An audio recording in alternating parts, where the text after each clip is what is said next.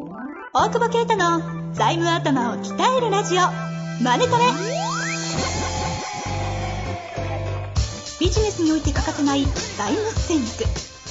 ポッドキャスト財務頭を鍛えるラジオ。マネトレでは？財務のスペシャリストである税理士の大久保啓太が経営者をはじめビジネスパーソンが知っておくべき財務やお金に関わる情報をちょっと辛辣ながらも分かりやすく解説します。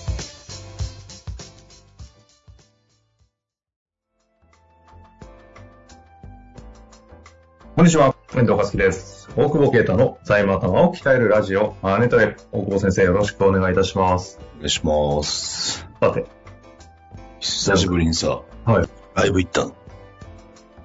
あー、言ってましたね。ライブ。言ってましたね、なんかね。そう。何のライブ？いや、ヒップホップのさ、ちょっとおじさん目の、あれなんだけどさ、ってことは、横浜でやりそうな感じですか？そうそう、横浜行ってきてさ、はいはい。なんか全部通常営業みたいな話だったんだけど、あなんかライブハウスなのに、全席指定って書いてあって、変やなと思って。まあでも、うん。もうおっさんだからちょっと楽だなとも思ったんだけど、一方で。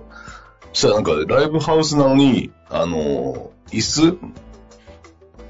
なんていうの？パイプ椅子みたいな。そうそうそうそうそうそう。でなんか、はい、並べられてて、こういう一席ずつ、あ、ヒップホップのにパイプ椅子あったら、気が挟んだら。一つずつ開けさせられてんの。いほうほうほうや、まあ広いからいいんだけど、で、もうびっくりしたのは、まず酒がない。うんあーでもまあそうよねって感じえ、で。でもね、ワンドリンク制なのよ。はいはいワン。ドリンク600円取ってさ、水とかコーラのしかない。結構詐欺じゃない？水600円。高いよ。な。結構まあでもライブハウスも大変だったんだろうし、そんな文句もないけど、はいはい。酒ないなら先に言ってくんないとさ、あ、なにアルコール種類き、提供できませんとか出てないの？でもそこは見てないけど、うん。酒なしで、だ製法って言えないやん。え、てまあか、言っていいの？いや、ダメなの、それが。で俺 はその聞き察知能力が高いから、どういう先に飲んでから行ったの。ああ、そっちなんか嫌な予感がすると思って、ちょっと先に4、5杯飲んどこうと思って、あの、飲んでから行ってて、ちょっとほろ酔いで行くじゃない。まあまあ、基本ライブなんでそんなね。もう、そうね、別にね。そしたら声出しちゃいけないって言われる。俺ギャグだと思って、ちょっと待って待って。製法の部分どうするんですか？せい、くら、くらよ。拍手。え、拍手よ。俺嘘だと思っえ、て、どうやって拍手するの？いやこう、こう、こう、拍手。だって曲終わったらさ、ウェイじゃなくてさ、拍手よ。クラシックじゃないんだから。いや、ちょっとさ、別に俺、本当にギャグだと思ったから、うん。そうは言言っても、だっては離れてるし、あ、なんていうの？前後でこうずれてるわけですよ。だから前にお客さんもいないわけえ、ですしかも何？座ってるってこで立立ってるけど、それは。あそこでさすがに。さすがに立ってるけとあ、でど、も動けないですね。一応そこのエリアで立て、立つだけ。その席の前でしか立てないね。マジかよ。拍手。拍手を。で、ちょっと出して、本当にこうなんか、撮影禁止で出してると思ったの、俺、あの、あーなんていうの、紙で。はい。いや、声出し禁止みたいな。うん。ええー、と思って。すごいですね。ヒップホップがついになんかこう、高貴な音楽そうそうそうそうそう。えー、そんなに、だ、いや、ちょっとね、やり、やりにくそうよ、向こうも。いや、そりゃそうっすよね。ここで、こ来いってとこで。これそうそうそう。だからもう手を上げ続けるしかない。筋肉痛になったもん。そうずっとこうやってやってるしかない。最高疲れたー、マジで。2時間半ぐらい。アンコールとかもなないね。アンコールって言えないからね。は拍手もなくもう、以上で全て終終了ですみたいな。マジで？マジでみたいな。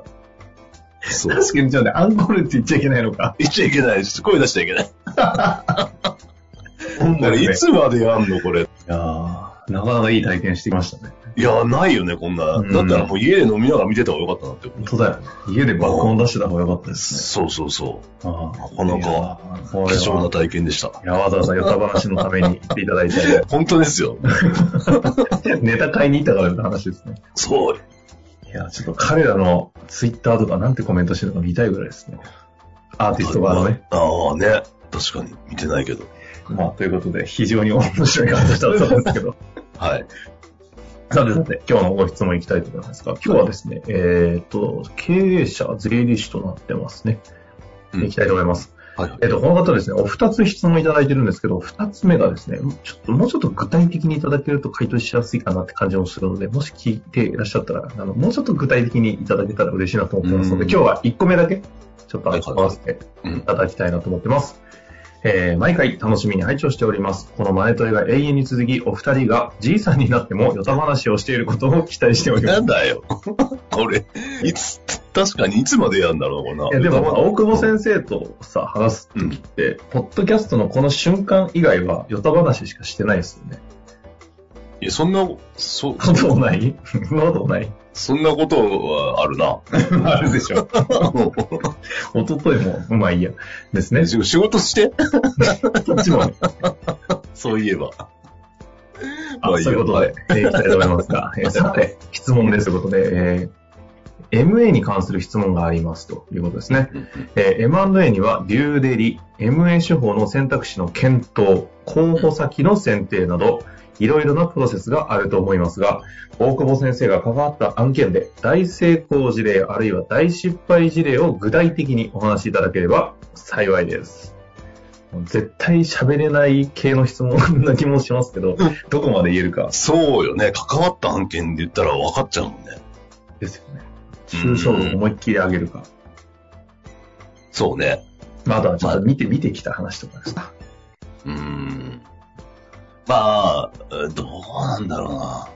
まあ、何をもって成功というかっていうこともあると思う。失敗というかもね。振り返終わったらし成功なのかっていうのも。そうだよね。その、よかったじゃんと思ったけどコロナで崩れたりとかね。全然あったもんね。そうですよね。うん。わかんないですけど、飲食店の買収とかもしあったりしたら、だから、じ買った後に、うわーみたいなのありそうですもんね。いや、だから時点的にそういうのはあるんじゃない？その、うん。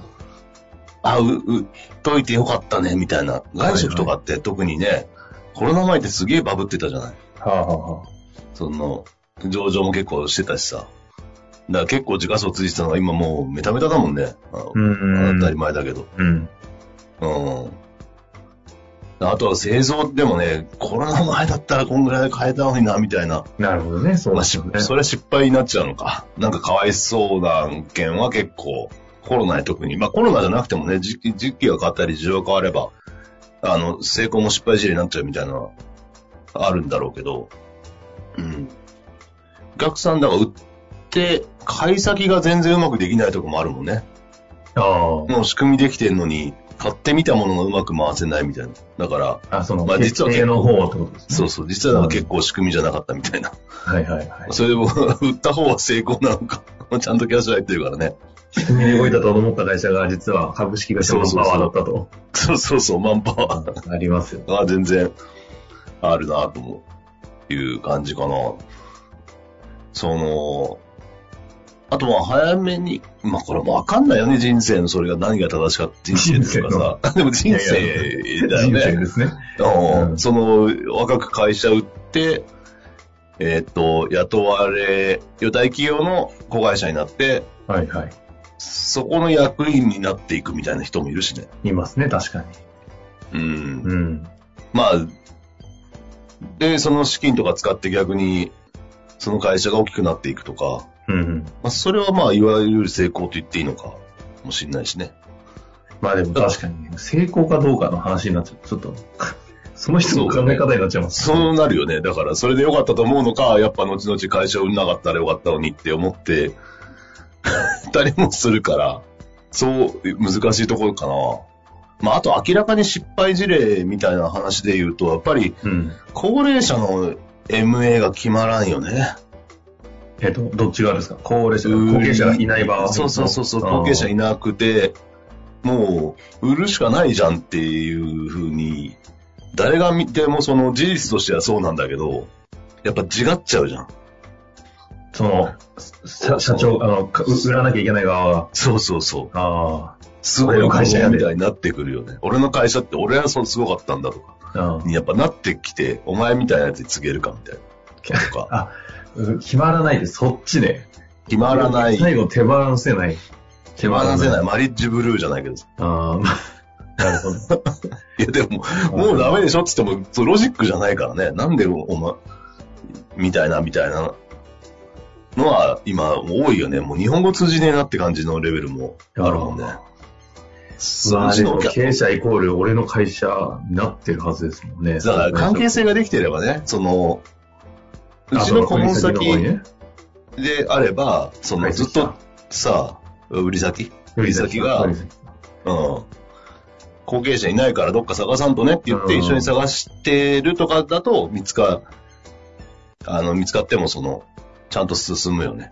そういう意味じゃ、顧問税理士の役割結構大きいなと思って、他に話せないもんね。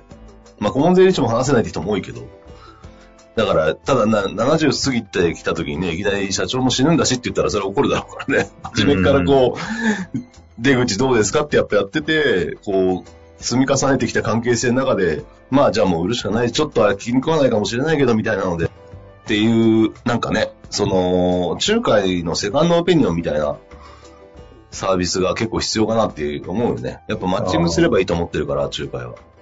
はい、はいはい、そう。そうなってくると、その点の社長は別に金というよりはまあ仕方なく継ぐわけで。うん。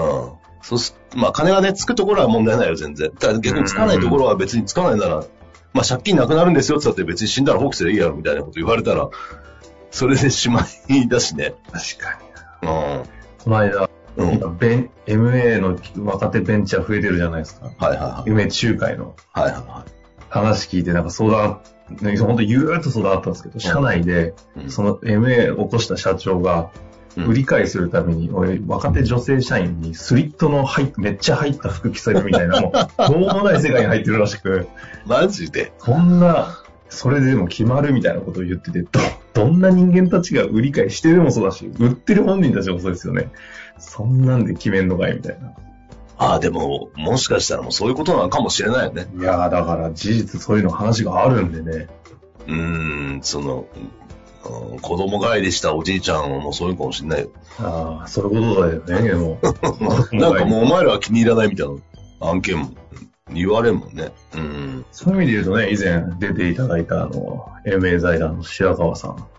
そうね。うん、話してね、いただいた、なんか、ちゃんと考えた MA のああいう話を聞いた後にさっきみたいな話も聞くと、なんか MA 市場。ぐちゃぐちゃやな。ぐちゃぐちゃ、だから、そういう意味じゃ成功か失敗かわかんないけど、今やってて結構こう高く、それはもう出口 MA で売ってを、売って終わりというか、売ってまあどっか大きくしてもらおうと思って仕掛けたやつが、やっぱり社長がすごいんで、全然決まんないみたいな。結局仕組み、それ本当にそこ結構仕組みなんだけど、いや、あなたがいるからでしょってなっちゃうと、もう変えないみたいな。カリスマ社長ありきだよねって見えちゃう。ありきだよねって見えちゃって決まんないみたいな。だから、なかなか難しいけど、まあそういう意味ではかなり少ないんだろうけど、やっぱ普通に経営やってたら腕口考えて、何が成功か、まあだから自分の満足できる、あれだよね、あの、引き継ぎができれば、金額が成功かどうかわかんないけど、人生としては満足度が高い可能性は高いと思って。うん、そういう意味じゃ、あの、長期的な目線で検討して企業価値上げてみたいな。まあ逆に上げすぎて買えないみたいな、あるかもしれない。まあでもそれでも、その、ね、後継者が社社内に継がせるとかだと買えなくなっちゃうとか、まあ内職金が取るかとか、内職金取っちゃえばいいわけで。とかはまあいろいろ考えて、まあ、行き当たりばったりやんないってことなんじゃないですか。まあ会話でしょうがないかもしれない、ある程度、ね。ただ、まあそれもね、どういう戦略かって、やっぱ変え、どっかで行き詰まるんで、今の手数料の高さだと。行き詰まるっていうのはどういう意味ですか？そのずっと買い続けられない大手じゃないと。中小、中堅だと。その、リールの規模にもよるけど、ちっちゃいリールだって、手数料かなんか入れたら、最低3000万ぐらいからかかっていくわけじゃない。そうそう。まあ、手数料高い。よりも手数料の方で。手数料高すぎるよな、やっぱな。うん。ってなると、やっぱり、まあ、MSS とか使いながらやっていけば、財務的には回るかもしれないけど、どっかで調達の限界もくんだろうしね。なるほどね。以前話もありましたけど、でかい MA のね、あの企業、仲介会社が、残り2ヶ月後ぐらいにはもう決めろみたいなことを経営者に押しかけるみたいな話もあれば、本質的には10年とかかけるようなのが、本来事業承継だったりするんじゃないのかという話もあるのに、この辺は乖離がありそうですよね。そうね。うん。まあ、ということで、かなりね、オブラートに包みながらお話いただきましたけども、頭の中にはいろいろ具体的な話があったんでしょうという気もしましたが、まあね、MA は計画的にっていうね、ことです。こういう言葉いただきましたので、また何か質問ありましたらお待ちしております。はい。ありがとうございました。ありがとうございます。本日の番組はいかがでしたか？番組では大久保携帯の質問を受け付けておりますウェブ検索で「税理士カラーズと入力し検索結果に出てくるオフィシャルウェブサイトにアクセス。その中のポッドキャストのバナーから質問フォームにご入力ください。またオフィシャルウェブサイトでは無料メルマガも配信中です。ぜひ遊びに来てくださいね。